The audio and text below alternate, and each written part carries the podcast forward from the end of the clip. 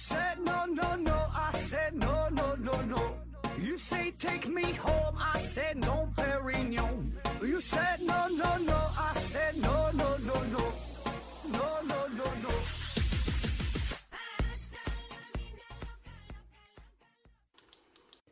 拼命探索不效果，欢迎您收听思考盒子。本节目由喜马拉雅平台独家播出。呃，这一期啊，咱们聊一聊与扬州有关的话题。因为呀，马上就要到了烟花三月下扬州的时候了。那大伙儿一看这更新的日期不太对，是吧？今天大周一的怎么又更新了节目啊？所以你也知道啊，这是临时插播的一期节目啊。我呢是又参与了在喜马拉雅平台的一个活动，所以呢，各位听友哈，赶紧给我留言、点赞、转发，反正各种吧支持我啊。这个需要一些数据啊，大伙儿都支棱起来啊。如果我这期节目能够表现非常优异的话，那么很可能你们就把我就要送到扬州了啊。那要说扬州这个地方啊，这这确实太好了啊！我是前前后后吧，能去过三四回哈。呃，特别是头两年，哎，说这话不止头两年了啊，这个再再往前了得啊。呃，我有一个大哥，他呢是在靖靖江啊，靖江就是呃站立的立加一个青色的青哈，靖是那靖吧，靖江啊，靖江它这个特产就是猪肉脯，还有蟹黄汤包啊，它那个包子。很特殊啊，里边都是水儿，吃的时候咬一小口，先喝那个汤啊。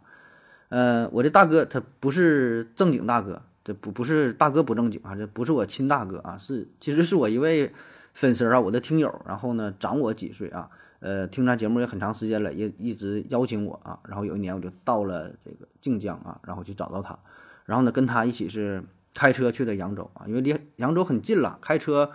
也就是一个多小时，一个半小时吧，反正应该是不远。而且这一路沿途的美景啊，然后他安排的一条龙上吃喝玩乐啊，在他这待了好几天啊，嗯，非常感谢这位大哥哈，反正挺爽啊。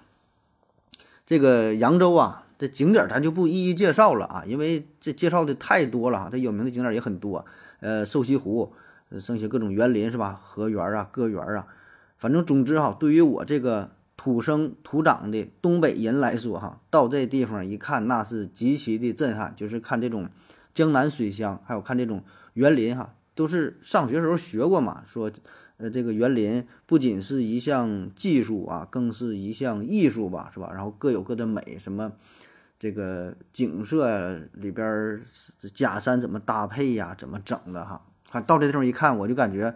就这一路，我这个手机是没停过，放兜里又拿出来，放兜里又拿出来，后来也不往兜里揣了哈，就逮哪看哪，看啥就都想拍啊，就感觉自己很没见过世面这个样子哈，一看这就是东北来的啊。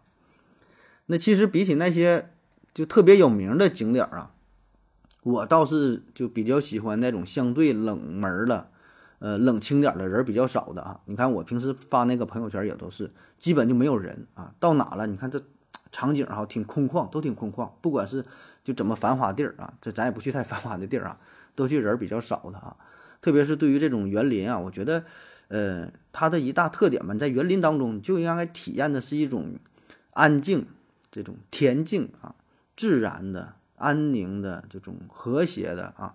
人一多太闹腾，那氛围吧就打破了。所以呢，我就喜欢找那种不是特别有名的那个小小园子，它那个园林也特别多，有那些是知名的，有一些不太有名的啊。但是里边景色也很好，都是非常精巧、很别致的。哎，在里边走一走、转一转啊，想坐呢坐一会儿，也不着急啊，不是那种现在流行的叫什么旅游啊，就是一天打卡七八个景点，我感觉那太累了。早晨四点半起来，而且这干啥呀？你说是吧？所以来江南呢，来这个扬州这地方旅游，你就得就别着急啊，有这个过日子的心啊，慢慢就是体验哈，体验大自然啊。你在这里边静静待一个下午啊，我觉得就挺好的。但是真挺后悔，就是上学时候我这个语文这学的不太好。你说上学哈，你老师让背什么课文也没背会啊，就看到这个场景，呃。真想吟诗一首啊！就怪不得你说那些古代的文人骚客啥的哈，就是一整写诗嘛，是吧？特别就是关于呃扬州的赞美扬州的诗词是特别特别多啊！腰缠十万贯，骑鹤下扬州，那得多多有钱是吧？春风十里扬州路，卷上珠帘总不如。二十四桥明月夜，玉人何处教吹箫？是吧？这玉儿去哪了？教谁吹箫去了？是吧？天下三分明月夜，二分不赖是扬州。二十四桥应在波心荡，冷月无声。念桥边红药，年年只为谁生啊？就这些小词儿给你整的哈，真是流连忘返，沉迷其中，无法自拔啊！所以真是看到此情此景，瞬时我也是诗兴大发，我想吟诗一首啊，就是真有那股劲儿啊，有那种有有那股子冲动啊，但是也说不出来啥，只能是我操，是吧？我操，太漂亮了！那说完这个扬州的这些景儿啊，也没说什么景儿是吧？就差不多了哈，就我就知道这么多了啊。说说扬州的吃啊，扬州吃也是非常非常讲究啊。他对这个吃，我感觉一天就就研究吃了啊。呃，他的吃呢属于什么呢？就是富人有富人的吃法，呃，咱穷人都有穷人的吃法啊，各有各的讲究啊。我到扬州的时候，因为那天是晚上到的，晚上到的扬州，说找我大哥那回啊，晚上到的这个扬州嘛，然后吃的。然后就是主要是早晨吃的非常震震撼，你知道吧？你说晚上吃点啥？这个咱都是，咱中国人吃饭都是特别注重晚餐，晚餐吃的特别多，特别正式，是吧？但我到这会儿吧，早餐就给我镇住了啊！像咱早餐，你说也就是个豆浆油条，吃碗馄饨就完事儿了，是吧？他那个各种一样整的，三丁包、蟹黄包、千层油糕、翡翠烧麦啊，还有这个呃长鱼汤面，什么汤干丝儿，还有一些什么小小拌菜啥的哈。反正也是我这我这大哥比较讲究哈，点的也是比较多啊，完很多朋友在一起吃啊，一大桌子菜，啊，吃的就是就特别饱，特别顶愣哈。这一上午又去武亭桥去哪玩啊？就一上午都不饿，中午了也不饿啊。你说这给我印象很深，就早晨早餐就就是有点给我给我镇住了。我说这干啥玩意儿啊？这这么吃啊？在这个扬州菜吧。这是在全国也非常有名的，这叫叫淮扬菜嘛，是吧？淮扬菜，中国传统四大菜系就是淮扬菜啊。呃，淮扬菜的这个扬呢，指的就是扬州啊，淮安扬州啊，淮扬菜。呃，最有名的像这个蟹粉狮子头啊。那现在呢，咱这国宴哈，就是以淮扬菜作为基础，就是当年咱建国之后有这个国宴，那就是以淮扬菜作为打底儿的，因为它这个菜特点呢，就是嗯，大伙儿基本都能接受。你不像是有些地方的菜特别辣，有的地方的菜特别咸或者是特别酸。呃，淮扬菜呢，相对来说呢比较呃清淡，也不算清淡吧，就是没有那么那么刺激哈。所以这样的话，天南海北的朋友，包括说外国国际友人来了，也都能接受，他起码是不讨厌啊。所以作为一种美食的话，我觉得这就是一个相当高的一个要求了。你说大伙儿都能，起码都能接受，都能吃。啊，而且呢，他这里边就是做菜选材呀，什么刀工技法很讲究。像这个文思豆腐嘛，文思豆腐，你说以前这人得多闲，你说把大豆腐你说切那么细，你说整这玩意儿，你说干啥呀？说保证是生活特别富足啊，特别有钱了，特别闲了，然后能在吃上边就是下这么大的功夫啊。那还有一个特别有名的啊，大伙儿一定都吃过的这扬州炒饭啊，扬州炒饭。当然了，这扬州炒饭吧，都叫这个名儿。但是，一百家饭店它有一百种做法，包括说我在扬州也是吃了两回，就奔奔这奔这个这个这个扬州炒奔着来的，对吧？来扬州不可能不吃，但吃的各个家做的呢，说实话也不太一样，配料也不一样，用料也不一样啊。呃，但标配吧，基本就是有这个米饭、火腿、鸡蛋，呃，像这个黄瓜、胡萝卜是吧？基本就是都有的啊。啊，有一些上档次的呢，加这个虾仁儿的，呃，还有什么加加点这个青豌豆的。放点什么玉米粒儿的，哎，反正这个就是都凭个人喜好啊。但总体来说吧，你这个炒饭的要求就是颗粒分明嘛，饭菜的非常松散，粒粒分开，软硬有度，色彩调和，对吧？光泽饱满，配料呢得是多种多样，味味道呢以这个鲜嫩啊滑爽为主啊。据说当年隋炀帝杨广，他呢是在巡游江都的时候啊，就江都就是现在现在叫扬州，那时候叫江都。呃，现在江都是这个扬州的一个区了啊。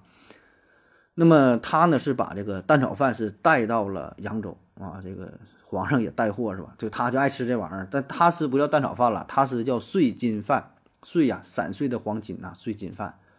哎，传到当地之后加以改良，成了扬州炒饭啊。当然这个是一种说法啊，还有一种说法就是扬州炒饭本来就是人家扬州的，早就有了，老百姓以前就这么做的啊。说早在春秋时期，那时候扬州呢修这个古运河啊，叫邗沟啊。这时候呢，就有记载说吃这个蛋炒饭，啊，但也不是什么上档次的东西啊，就是家里边剩饭嘛太多了，吃不了了，这玩意儿不可能扔啊，老百姓过日子都不容易哈。剩这个饭怎么办？第二天打个鸡蛋是吧？撒点葱花，这就叫蛋炒饭。慢慢的，哎，传承下来，看这还挺好啊，饭菜都有了，很简单，很方便，也还挺好吃啊，还有营养是吧？一看色彩搭配也挺好，哎，所以呢就这么流传下来了。所以你看这蛋炒饭它，呃，讲究点的，一般都是得用前一天的这个剩饭。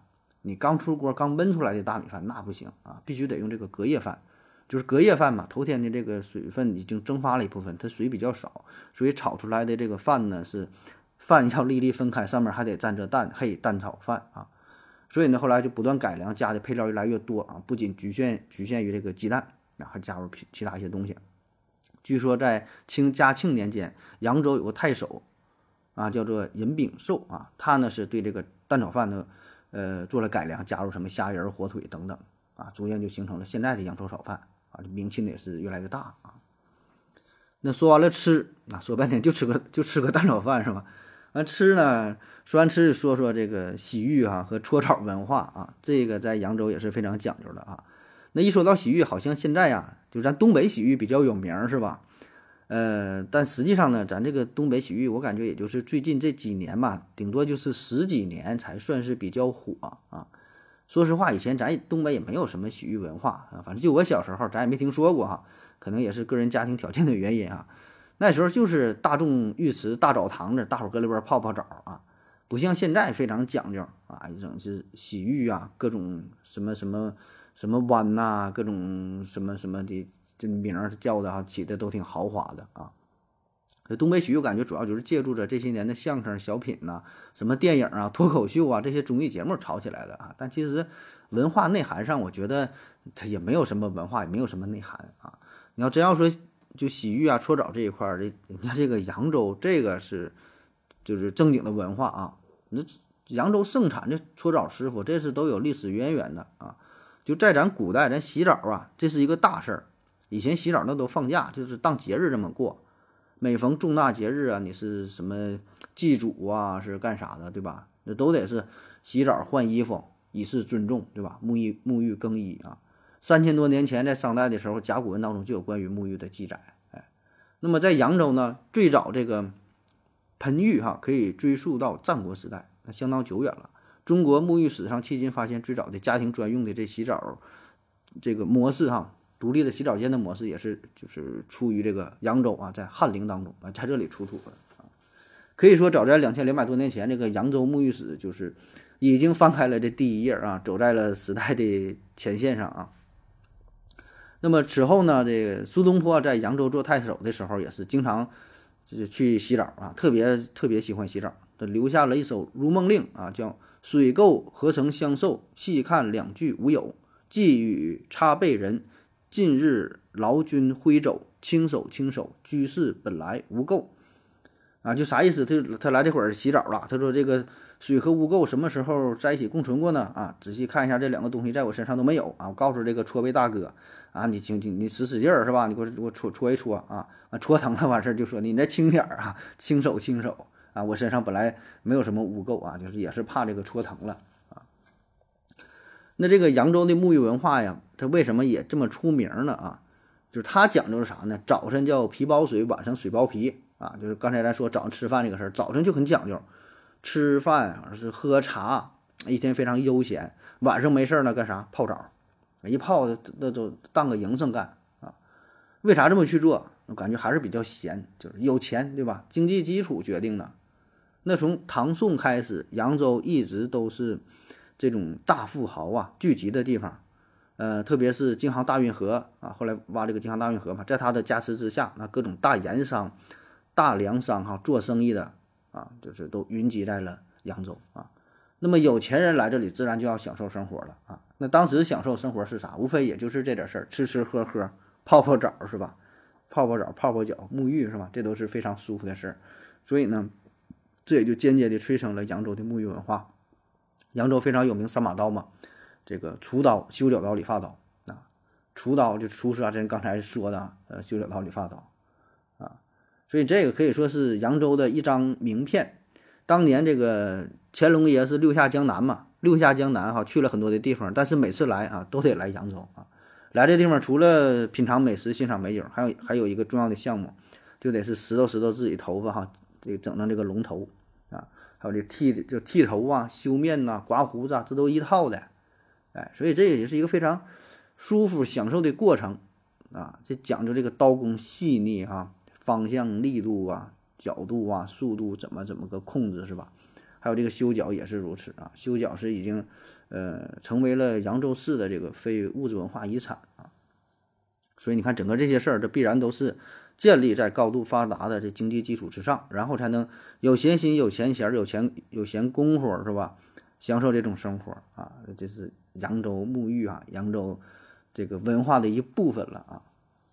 那好了啊，以上呢就是我个人呐对于这个扬州的一些印象哈，也是很长时间都没去了，最近这三年也是没咋出去啊。所以呢，马上你看，这不就又快要到农历的三月份了嘛？希望呢能够再去扬州看一看哈，要去下扬州了啊。那我在武亭桥等你哈，希望大伙儿呢努努努努力哈，把我送到扬州去啊。好了，感谢您各位的收听，谢谢大家。